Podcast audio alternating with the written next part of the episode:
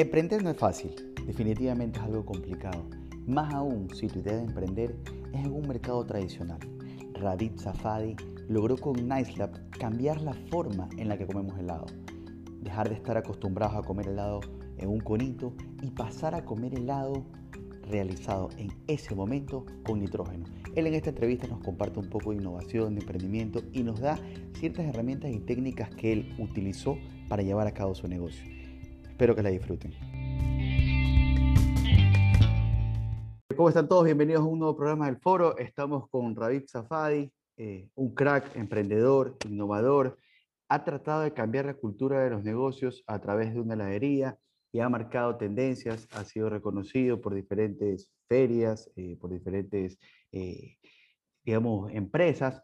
Y lo tenemos aquí para que nos comparta un poco sobre innovación, sobre lo que hace. ¿Cómo estás? Bienvenido, Ravid.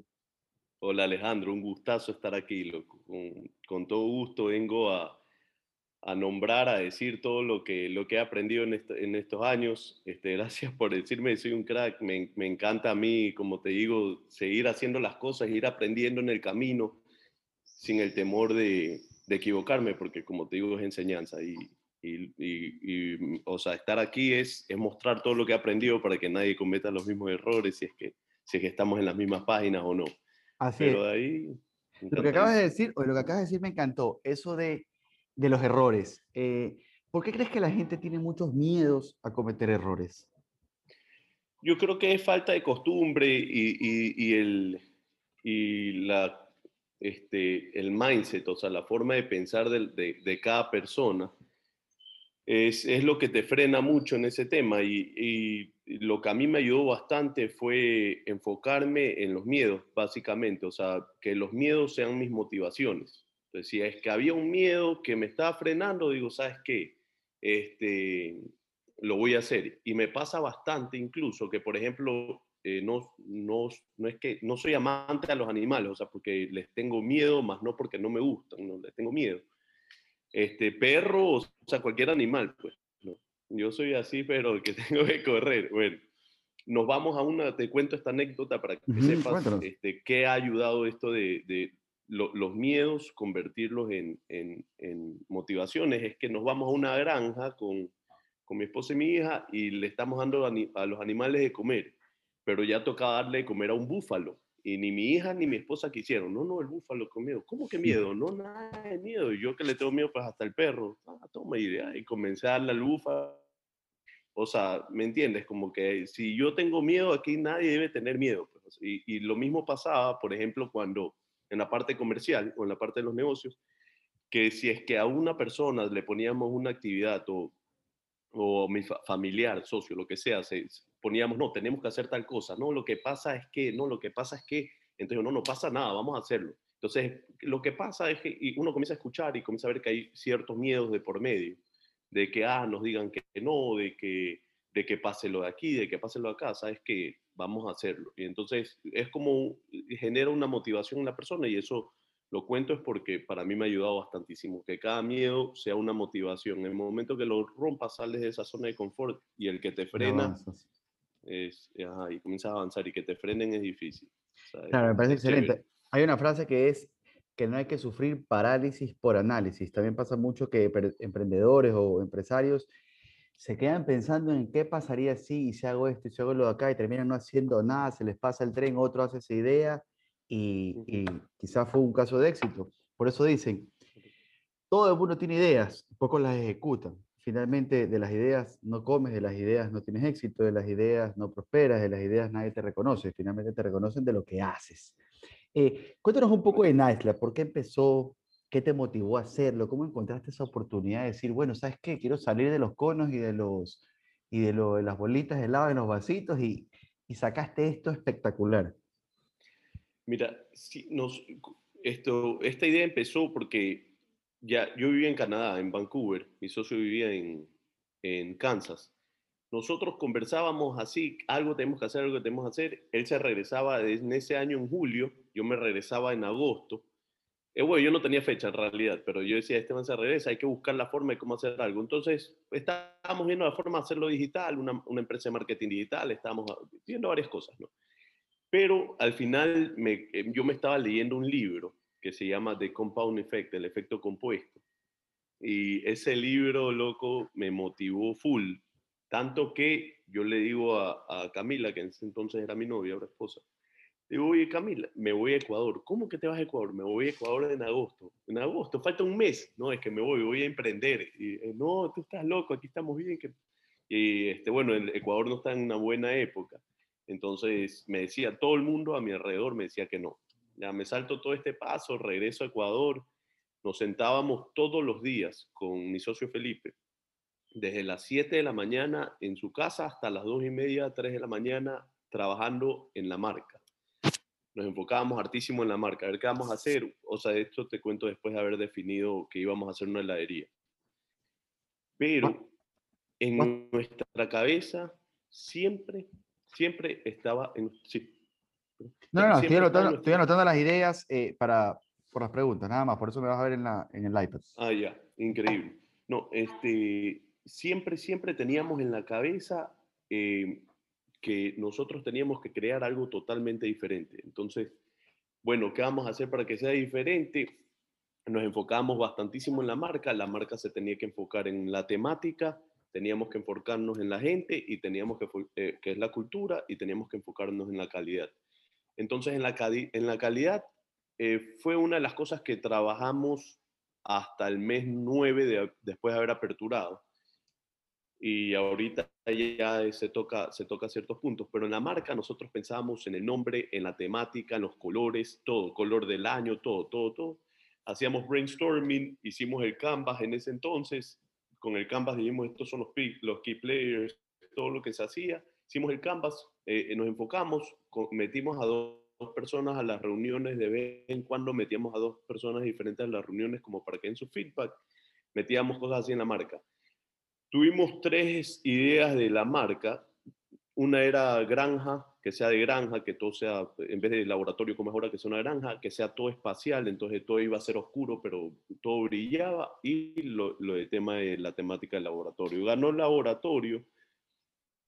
y por muchas razones y comentarios de la gente sacamos la idea de, los, la temática, después buscamos el nombre, qué pega entre helado y laboratorio, ¿no? y, y, comenzamos a, hacer eso, cómo va a ser el uniforme y todo. Nos enfocamos muchísimo, casi un mes en crear marca y un mes en desarrollarlo. Tuvimos muchísimos problemas porque nadie conocía los helados de nitrógeno, nadie sabía, este, las empresas que venden nitrógeno no conocían el producto. Este, abrimos, al mes abrió una empresa de nitrógeno, una competencia, ahora hay como 114 heladerías de nitrógeno en Ecuador. Entonces hay un crecimiento bastante, un crecimiento bastante para la empresa de nitrógeno. Eh, eh, dimos bastante asesoramiento también a emprendedores que querían emprender fuera de la ciudad de Guayaquil y a, la empresa de nitrógeno demostrarle muchas cosas eh, que las políticas de ellos frenaban los proyectos. Entonces fueron, fueron creciendo las empresas con, adaptándose un poco a los cambios que, que se habían hecho en el mercado. Fantástico. A ver, te tengo, eh, eh basado en lo que has dicho, te tengo un par de preguntas. Hablabas un poco de gente y cultura.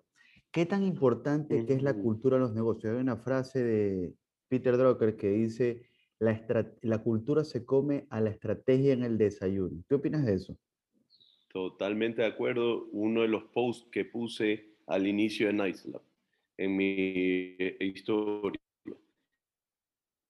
historias de Instagram. Este, totalmente, eh, en parte de la maestría mía me enfocaban bastantísimo que nos enfoquemos en las culturas, en cualquier negocio, en la cultura, en la cultura. Y lo que he aprendido es que gracias a la cultura de Nice, a, a, mantener a los, a los, al equipo como hermanos y amigos, ha hecho que se alineen a nuestra, a nuestra, a nuestra misión, a nuestra visión, a nuestros cambios, a nuestras reglas, a, tanto que, que, que o sea, somos chavistas, así que tanto que no, no puedes pensar diferente a ellos, o sea, el que está pensando diferente está en otro mundo ya, prácticamente. Nosotros piensan así los chicos, o sea, los chicos están en la cultura Nice Lab, cualquier cosa, o sea, este, cualquier cosa que pase, eh, el, que, el que tiene más tiempo dice, no, mira, escucha, esto es así, o sea, es vacancísimo, alíñate, o sea, encaminemos, todos estemos en la misma página. Y nos ha ayudado bastantísimo a que el trabajo con la gente sea más, más suave. Y cuando uno emprende, el problema eh, uno de los problemas principales y lo más difícil es manejar a las personas. Muchos mundos en un solo, en, en, muchos planetas en uno solo, este, pero, pero nos ha ayudado bastantísimo. Tanto que tú escuchas a la gente decir, eh, o sea, cosas que se alinean a la misión en, en, temas de problemas. O sea, hay un problema y dicen, no, no, pero hagámoslo así porque lo que queremos es esto. Entonces uno queda bien, bacán. Eso es lo que buscábamos sin pensarlo, ¿no? O sea, eso es lo que pasó sin pensarlo. Y ahorita que estoy liderando otra empresa, eh, que es la de familiar, esta eh, eh, en el centro, me ha pasado, eso estoy intentando y es mucho más difícil porque la persona tiene mucho tiempo sin cultura. Así es. Pero esa es mi meta ahora. La cultura es súper interesante. También hablabas hace un rato de un libro que te leíste, El efecto compuesto. Cuéntanos un poquito de ese libro, qué fue lo que más te impactó, qué fue la frase que más recuerdas, o sea, qué fue lo que eh, eh, eh, ese, digamos, ese, ese momento en el libro que dijiste, tengo que ir a Ecuador? Porque seguramente fue algún capítulo o alguna parte del libro. ¿Y cuál es el libro que más te gusta, que más has regalado? Un libro así que, que te haya cambiado la vida o la forma de, de ser, de emprender, como fuera, lo que necesitas. Mira, este, chuta, lastimosamente esas dos preguntas responden al mismo libro. O sea, las dos preguntas, si cualquier persona me pregunta, yo se lo, se lo, se lo se lo doy a mis primos, amigos, se los presto, le digo, oye, en tres meses me lo devuelven, en tres meses me lo devuelven, no necesitan más tiempo para leerse, entonces así se lo, lo voy pasando. Amigos, familiares, todo. Eh, lo leí en el 2014, 2015, no, pues 2010, 2016, perdón, en el 2016, que me acuerde prácticamente de, alguna frase, no, pero muchísimas enseñanzas de vida en el ámbito financiero, en el ámbito emocional, es algo motivacional de diferentes eh, ramas que a mí sí me ayudaron, o sea, por ejemplo, en la parte financiera, cómo ir ahorrando poco a poco, cómo, si vas a hacer una idea, prácticamente lo que tú hiciste, o sea, no pienses que tienes que hacerlo muy bien, sino hazla, pero no te enfoques en hacerla perfecta, entonces buscar tantas cosas, ¿no?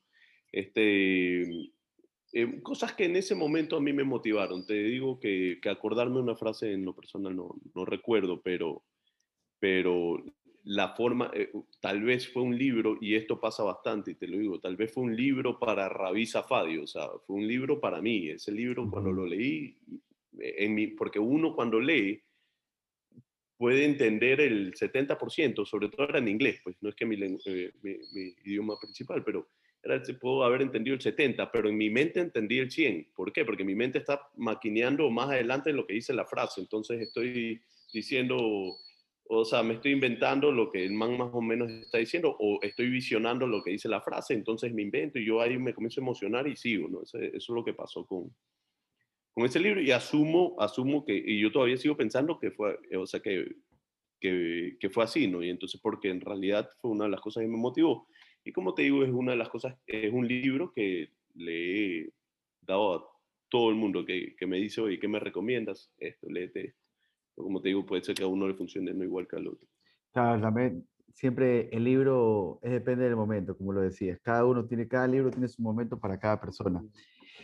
Hablas mucho de la marca, eh, de la importancia de la marca. ¿Por qué crees que es tan importante una marca? Yo veo que acá en Ecuador, o bueno, en muchas partes, los emprendedores, lo último que piensan es en su marca. Es como, ¿sabes qué? Es más importante mi producto que mi marca, pero nos encontramos con una Coca-Cola que seguramente el producto no vale nada y lo que vale es el nombre, por decirlo, valen las dos cosas, pero lo que quiero es, ir a, o Tesla. Elon Musk es una marca. Él saca un tequila soldado. Quiere ir a Marte, eh, tiene inversionista. Dice que Signal o como fuera es el mejor, todo el mundo compra. Eh, entonces, es una marca más allá de un producto. ¿Qué, ¿Por qué crees que es tan importante una marca? este, es importantísimo, o sea, es lo que, eh, es lo que básicamente le gana el producto, o sea, es, tú puedes tener algo de calidad, pero ahorita, ahorita, todo se maneja aquí, o sea, la persona que no está metido en este mundo no, no va a llegar lejos. Y la marca, lo que eh, la gente no puede probar mucho el producto aquí, pero puede probar bastante la marca. Entonces, si tú en tu marca involucras todos los aspectos que es la calidad del producto, con buenas imágenes, buen contenido, todo. La calidad cultural de la empresa, que es parte de la marca, que es la gente, que también lo involucres en tu, en tu, en tus, en tus redes y todo esto, que lo vendas visualmente y que vendas, y, por ende vas a vender bien el nombre de la marca, que, que, que tenga sentido con todo lo que estás mostrando, el negocio va a ser exitoso, seas un emprendimiento o, o seas una empresa ya antigua, una pyme o lo que sea, pero enfocado en la marca eh, ahora por lo menos 100%. Lo que sí, básicamente le tienes que adicionar y que en emprendimiento se convierte difícil, pero si encuentras la forma te va a ir bien, es la parte social. O sea, que donamos el 10% de nuestras ventas, lo que sea, ahorita le da un plus importantísimo a, cualquier marca.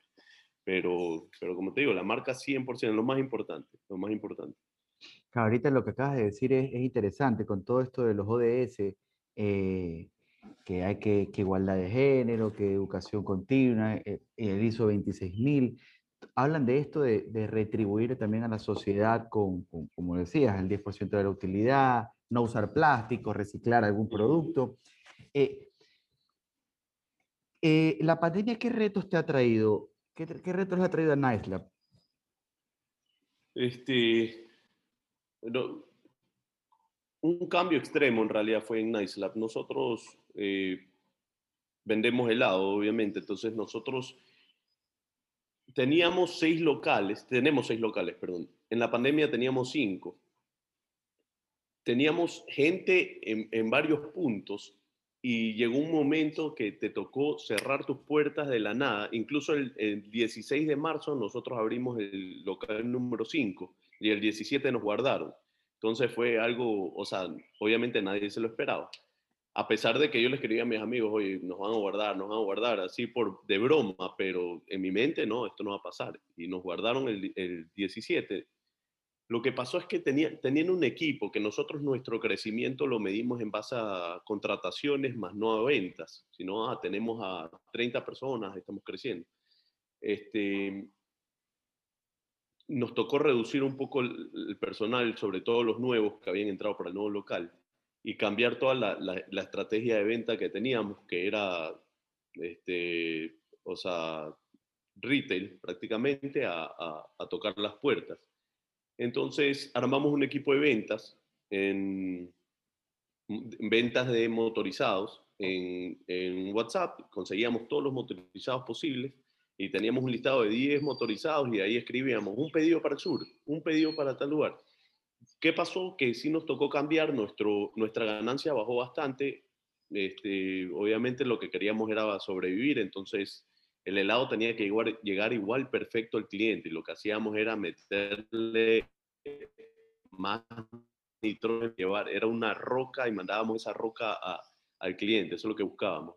Entonces sí tocó rediseñar todo. Eh, eh, nuestra matriz fue la base principal de la producción y le mandábamos desde Urdesa a Villarrey, o sea, a Salitre, lo, más lejos de Salitre como hasta el Guasmo, o sea, no, no había, no había, no, había que nos dividen. El único lugar que sí frenamos el envío, porque ya los motorizados nos querían matar, era Durán, que ya que la gente decía, no, hasta acá no. Entonces, después de uno, de tantas quejas así, abrimos eh, en Abona como para, para, para llegar a otros sectores allá y tengamos una mejor producción. Lo que pasaba es que hubo bastantes problemas, en verdad, que los motorizados no se querían ir, no querían salir de Navona porque ellos se les salían varios pedidos desde el norte, entonces de Urdesa no querían irse a otros sectores, pero pero ya gracias a Dios pasó en un mes todo ese relajo, fue una época que sufríamos con incertidumbres, las entregas las hacían los motorizados, las entregas las hacía yo en mi carro, las entregas las hacía mi socio en su carro, entonces los clientes que veían o que nos conocían decían, ves, tú estás haciendo las entregas, entonces para nosotros fue, o sea, vacancísimo, incluso eso me contó mi, mi, socio ayer, que justamente que hablamos, que una de las clientas que bajó ayer, eh, que llegó ayer hacia el local, le había conversado de ese tema, entonces justamente hablamos de esto, ¿no? Y lo que ayudó fue a, eh, a, ver, o sea, veíamos quién estaba en el equipo, la gente que, que votamos, para que veas tan importante, o sea, que votamos, que en realidad no votamos, que esto vuelve a la normalidad, o, y ustedes son los primeros. Ellos, no, no, no, no, no tienes que decírmelo, tranquilo, yo entiendo lo que está pasando, aquí estaré esperando cualquier cosa, o sea, para que veas qué tan importante es la cultura y todo esto. Este, igual nosotros, si es que pasaba algo, decíamos, oye, le, abríamos las puertas en otros lados con conocidos, pero igual nunca pasó, gracias a Dios, todos volvieron. y así, o sea, sí fue algo difícil, pero mm, el beneficio, puedo decir, es que estamos jóvenes y, y, como no hay una regla una fórmula al éxito, lo que hagas en base a tu intuición ahorita va a funcionar, pero tienes que meterle ñeque, así. Y eso fue lo que salió. Pero qué bueno que, lo, que lograron superarlo. Una pregunta, eh, ¿te consideras una persona con suerte o crees que la suerte no existe? Yo, yo creo mucho, loco, que la suerte se da por las acciones que tomas. O sea, mm, es que depende mucho del tipo de persona que eres. Por ejemplo, yo soy súper empático, a mí me gusta decir las cosas de la mejor manera a pesar de que la, otra persona lo haya hecho muy mal. Este, me gusta tratar a las personas. Si tú me ves caminando en la bahía, eh, todo el mundo me saluda porque yo saludo a todo el mundo. O sea, ya es una cosa de que si tú obras bien, te va bien. Por eso no creo mucho en la suerte, sino en que, a pesar que sí uso, a pesar que uso la palabra como loco, pero en realidad son tus acciones. Si tú obras bien, te va bien. Y, la verdad que uno busca en, eh, en el negocio tomar las mejores decisiones, hacer las cosas, porque así, por ende, viene la suerte.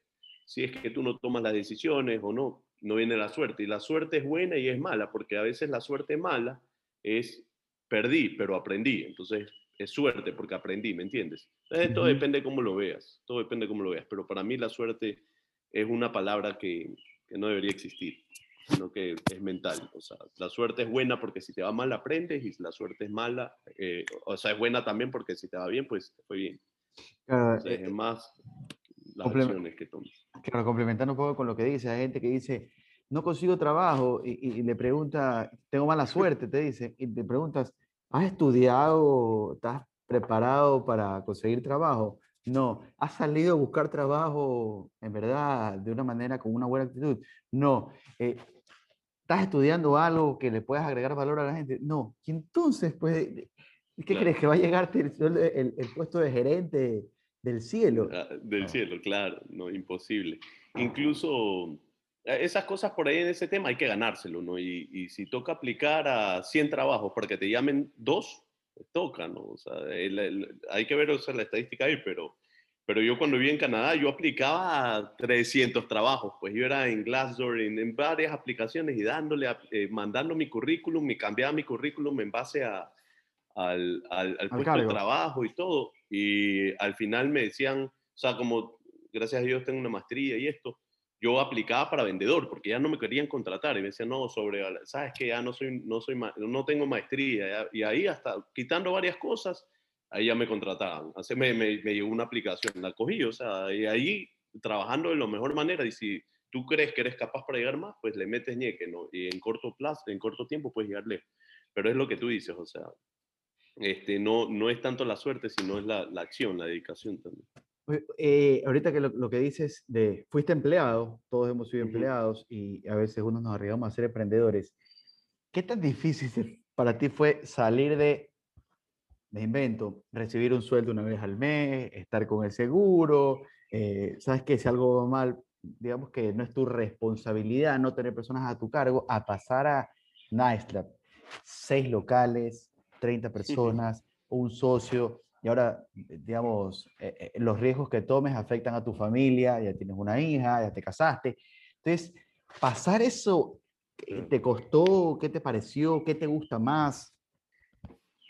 Este, siempre sentía un vacío. Yo estaba eh, trabajando, yo siempre daba lo mejor, te lo juro, y no es por hablar de más, si me gusta decir las cosas así, y si alguien nos escucha, quiero que entiendan que las cosas son así siempre dar el 100% es lo mejor, o sea, no importa en qué mundo estés, tienes que dar lo mejor de ti. O sea, en los comentarios que allá hacían stand-up meetings todos los días, que eran reuniones paradas de 10 minutos, y tenían que felicitar a las personas que hacían las cosas bien y punto. O sea, y, esto, esto pasó ayer, hoy vamos a ser mejores. O sea, un tema de formalidad de la empresa yo, yo recibía buenos comentarios tres veces a la semana mínimo. O sea, yo trataba de dar lo mejor de mí. ¿Por qué? Porque yo no sabía si es que yo me iba a quedar ahí. Pero dentro, pero lo que yo sí sabía es que yo quería algo mejor para mí.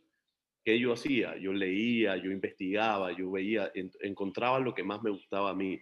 Lo que llegó a pasar en un momento que uno de esos libros que leí, que fue el efecto compuesto, me dijo, tengo que empezar a ya hacer lo mío. Y imagínate que fue un cambio extremo, estar en Canadá, vivir bien, a mi esposa le iba bien todo, a decirle, sabes que me regreso a Ecuador y, me olvido de todo lo que estoy viviendo ahorita, que es cómodo, rico, vacancísimo, una buena, todo perfecto. Pero ¿qué pasó? ¿Por qué decidí eso? Porque yo estaba en una zona de confort ya en ese momento. Para irme a Canadá, yo estaba en una zona de confort del lado de acá. O sea, mi familia me apoyaba, me estaban pagando la universidad, dije, ¿sabes que Esto no me gusta. Me fui. Allá llegué a esa zona de confort y me vine. Y acá de nuevo, a empezar desde cero. Al inicio, este, cuando las ventas eran 200 dólares, eh, saltábamos de felicidad en el primer local. El siguiente día, no, 900 dólares, eh, nos abrazábamos así como saltando. Entonces, ah, ya vienen las motivaciones, eran diferentes. Entonces, eh, cuando yo trabajaba, mi motivación era dar el 100% y ahora, y, y, y, recibir esos buenos comentarios de mis jefes. Ahora mi motivación son contratar a más personas. O sea, yo necesito tener más amigos en mi empresa y, y la, mi motivación es esa. Lo que pasa es que acá tengo una persona que se encamina bastante conmigo, que es mi socio. Ese man es sí a todo y si yo digo no, no a todo. Y si él dice sí, yo también vamos. Y si él dice no, yo también digo no. O sea, estamos ahí en la misma página. Somos, gracias a Dios, en ese tema no, no tengo problema, porque también mencionaste el tema de la sociedad, que, que es algo importante. Créeme que yo también he tenido socios en algunas cosas, en algunos te va terriblemente mal, en otros te va más o menos y a veces sí te va bien, gracias a Dios. Yo creo que no puedes llegar a ningún lado solo, eso lo tengo clarísimo. Pero creo que cuando tienes un socio hay un tema de valores, principios, eh, más allá de la parte técnica, pienso que, que lo técnico se puede a veces contratar, pero, pero el propósito, la alineación, eh, digamos, el de los valores, los principios, que, que sea honesto, que, que, que, tenga una visión pensada en el cliente, no una visión pensada en la rentabilidad, que tenga una visión... O sea, hay mil factores que creo que influyen mucho en elegir una sociedad. Eh, ¿Tú crees que si hubieses tenido otro socio te hubiese ido igual de bien? La verdad que no. La verdad que eso de la sociedad sí me parece difícil. Este, es complicadísimo, sobre todo. Depende mucho los, los socios. Lo que me ayudó acá bastante es entender cómo conocer a, tu socio, porque sí he tenido también varios socios. Conozco muy bien a mi socio, sé cómo hablarle, sé cómo tratarlo, él al parecer me conoce muy bien también, pero lo más importante, y así como te lo dicen mucha gente, es cuando vas a casarte o vas a tener una novia, o sea, mira a la mamá, te dicen, de broma, ¿no? Oye, primero mira a la mamá, o conoces a la familia, así. Literal en tu sociedad es lo mismo. Él es mi hermano, o sea, él lo conozco desde, desde los 12 años más o menos, ya somos amigos así, pero no hubiese sido mi socio si yo tampoco conociera tan bien a la familia, entonces yo conozco los valores internos de él, o sea, ya es diferente, o sea, ya conocer a la familia y tú dices, a ver, vamos a ser socio de esta persona.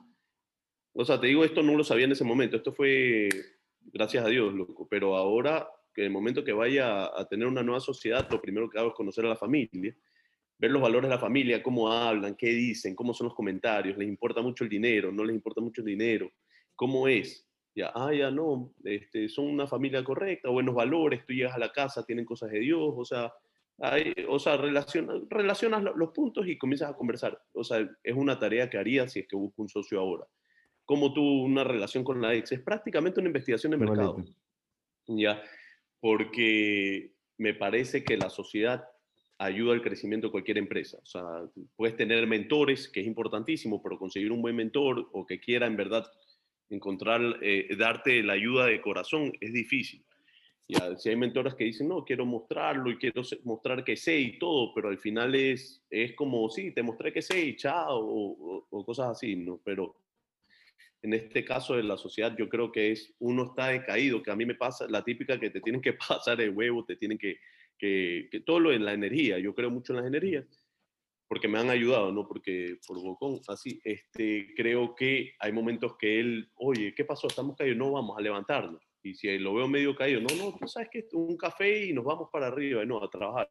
Y así, entonces la sociedad es importantísima para cualquier crecimiento de cualquier empresa.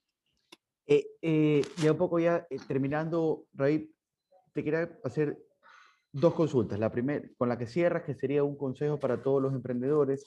Y antes de esa es, ¿por qué crees que Ecuador, siendo uno de los países con mayor porcentaje de emprendimientos a nivel eh, regional, es el que tiene la más alta tasa de fracaso de todos los emprendimientos. Creo que el 97% de los emprendimientos fracasan antes de los tres años en Ecuador, que realmente es una locura. ¿A qué crees que se debe? ¿Crees que es un tema cultural? ¿Crees que es un tema de valores? ¿Crees que es un tema de educación en, el hogar? Eh, ¿Falta de educación financiera? ¿Falta de lectura? ¿Qué sé yo? Danos tu punto de vista. Mira, hablaste varios puntos ahí. Hay muchos factores incluso lo ves en emprendimientos más grandes que son la falta de educación financiera. Es, un punto importantísimo. Pero esa estadística, si nos ponemos a analizar la estadística, que yo en realidad no la, no la he analizado, si la, si la he escuchado y todo, no sé si están hablando también de muchos emprendedores que tenemos en semáforos, que son emprendimientos que, que no están registrados, pero, pero no sé si es que estén en ese porcentaje también.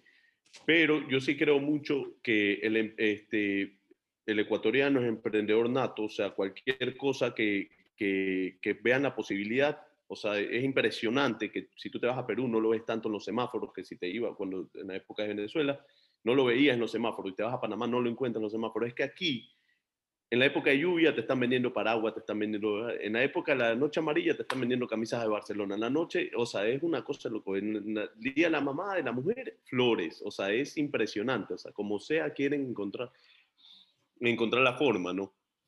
Pero el fondo no lo tienen y ese es el problema, que es este, la educación financiera, que el, control de los gastos, que eh, son muchos factores que ya son de educación y muchos factores culturales. ¿Por qué? Porque viene la, del, sabido, que es así, no me gusta bastante, que es que, se aprovechan de las cosas y ahí vienen, ah, sí, eh, lo de, tema de oxígeno, cuando se buscaba tanto oxígeno aquí, encontrar los oxígenos por el triple de precio. Entonces, son emprendimientos que, que, sí, que pueden, pueden crear la empresa, pueden hacer tantas cosas, pero llega tu momento que, que te apagas. Puede ser un porcentaje pequeño, de ese tipo de personas, pero creo que es uno de los factores de, de, eso. Y ahí los emprendimientos que sí tratan de crecer y todo, sí, este, eh, habría que analizarlos, pero, y estoy totalmente seguro, solo para decirte algo, este, que cada uno ha tenido una cosa diferente. O sea, cada uno para haber fracasado ha tenido una cosa diferente. Que pusieron una marca que no tiene sentido, que venden comida, pero pusieron, venden comida, pero pusieron, no sé, eh, la señora, señora Martita, no sé, me invento. Entonces nunca vas a saber qué vende y te quieren vender por redes, pero no entiendes. O sea, hay muchos factores, ¿no? Este, el tema de, bueno, la educación financiera que me parece que a mí me ha pasado, o sea, que yo lo iba aprendiendo con errores, es que si tengo este dinero, ¿sabes qué? Oye, en la, empresa acá me está yendo mal. No, en la acá me está yendo bien, lo voy a y es porque la acá está defendiendo la acá. Y son cosas, ¿no? O sea, imagínate que si, que si a una persona que ha, eh, ha estudiado y todo le ha pasado, pues a cualquiera le, le, puede pasar. Pero sí hay hartísimos factores. Y como te digo, es, puede ser que de esos 100 emprendimientos encontremos 50 factores diferentes de, de, por, por, su quiebre, que, que, puede ser, o sea, no inversión en las redes, o sea, en la parte de marketing hay mucha gente como, o sea, familiares míos que no creen en el, en el, mercadeo y para mí eso es lo más importante. Entonces hay muchos factores, verdad que hay muchos factores. Claro, definitivamente, cuántas cosas. A mí también he tenido algunos emprendimientos, algunos que otros fracasados.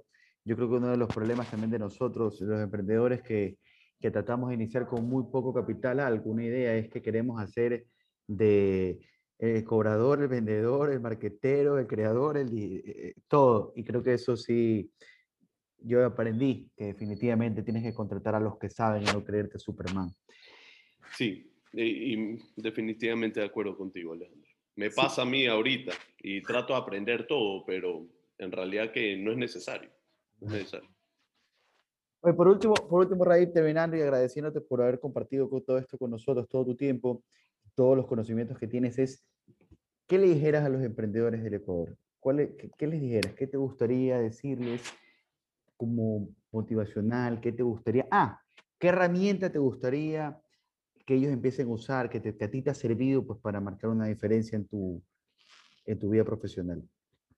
Mira, yo, yo, yo te hablaba de que no es importante hacerlo bien, sino hacerlo. Y lo más importante para hacerlo es que tú lleves una organización. Y a, nosotros nos ayudó a abrir NiceLab en, un, en, dos meses prácticamente, pero en un mes de trabajo fuerte, fue hacer una lista de to-do por hacer. ¿Qué son las cosas por hacer? Y era todito, todito, todito lo que teníamos que hacer. Y teníamos como meta hacernos cuatro actividades cada uno diarias. O sea, hacíamos ocho actividades. A veces llegábamos con diez o con doce. Este, para nosotros, para mí, lo más importante para cualquier emprendedor es que comience a organizar sus ideas, qué es lo que tengo que hacer. Y las que las veas difícil es porque le tienes un temor y ahí le metes motivación. Ya, pero, lo, pero voy a decir lo, lo más importante para cualquier emprendedor, si es que me estás escuchando, de eh, que eres un emprendedor que recién va a empezar y que estás empezando y que tienes miedo, lo más importante para cualquier emprendedor es la intuición. O sea, no hay, no hay, eh, no hay forma de que, de que algo te ayude más que la intuición. Eso es lo que quiero llegar. O sea, la intuición, eh, yo quiero llegar a este punto, o sea, tienes una meta, quiero hacerlo, esto es lo que quiero, esto es lo que quiero y trabajas durísimo por lo que haces. O sea, le metes ahí el segundo punto que entra, que sería la perseverancia, que entra ahí. Si es que esa meta llega a fallar, o sea, que tú no puedes llegar, no la, no la borres, sino cámbialo. O sea, pero sigue, pero tu intuición que sea este, hacer las cosas en, en tu toma de decisiones, de comprar esto aquí, hacerlo acá, hacerlo aquí, porque te nace, lo haces. ¿Ya? porque como te digo, lo único que puede pasar es que pierdas y aprendas, pero en verdad lo más importante, porque muchos emprendedores no tienen la base del crecimiento, que es la educación y tantas cosas, o mentoría o tanto, que se aferren a la intuición, que eso es lo que a nosotros nos ayudó bastantísimo. Nosotros pensábamos y todavía lo pensamos que no hay fórmula secreta para nada. O sea, nosotros venía una empresa de marketing y nos decía, no, tienen que hacerlo así porque así funciona. No, así no sabemos porque no lo hemos hecho, vamos a hacerlo así y funcionaba. A veces no, a veces sí, no es que siempre, pero aprendíamos, aprendíamos de la realidad, más no de, la, de, lo, de lo formal. Y nosotros, eso es lo que digo, la intuición nos ayudó bastantísimo y creo que es un punto importante. Y a ese punto tienes que adicionarle definitivamente la, la perseverancia, o sea, estar metiéndola ahí, que no, ten, que no vengan y te digan, y te digan, este, no se puede, que no, que tantas cosas que te meten en la cabeza que no, tú tienes que estar enfocado en lo que vas a hacer. Eso como emprendimiento en, el tema eh, psicológico, tienen que estar 100% metido ahí pero dos pasos y los otros dos pasos en la parte comercial importantísimos para emprendedores que funcionan y tienen que meterles que tienen que enfocarse definitivamente en la marca, definitivamente en la marca que vendan la idea, la temática, que la temática esté metido el uniforme, los colores, este, la gente, la cultura, todo, ¿no? Y el segundo punto, que también se enfocan así, que tienen que dos tablas así enfocados precisamente en, en, el momento de emprender es en vender la marca de la mejor manera, que seas, que tengas ese valor agregado que la competencia no te pueda este, copiar y que, sea, y que la gente ame. Y el segundo punto, que es importantísimo, es la calidad, que tengas calidad en servicio, calidad en producto y calidad en gente, en procesos. O sea, esas cuatro cosas, perdón. Calidad en gente, calidad en procesos, calidad en, en servicio y calidad en, en, producto. en producto la mejor, lo mejor de todo. O sea, que la gente te ame a ti como persona y que la gente ame a la empresa como, como tal. Que la gente, que, que los clientes tengan buenos comentarios en tus redes sociales, que la gente ame tu producto, que la gente ame todo de ti. O sea, que seas una love brand, literal. Para eso este, es un trabajo de marca, entonces va relacionado. Pero, pero esos son puntos importantes. No sé si lo resumo porque hablé bastante, pero es el tema de intuición, perseverancia y eh, la calidad de la marca. No, dale, te agradezco un montón, Ray, por estar con nosotros. Eh, gracias a todas las personas que nos escuchan y bienvenidos y sigan con nosotros en el foro.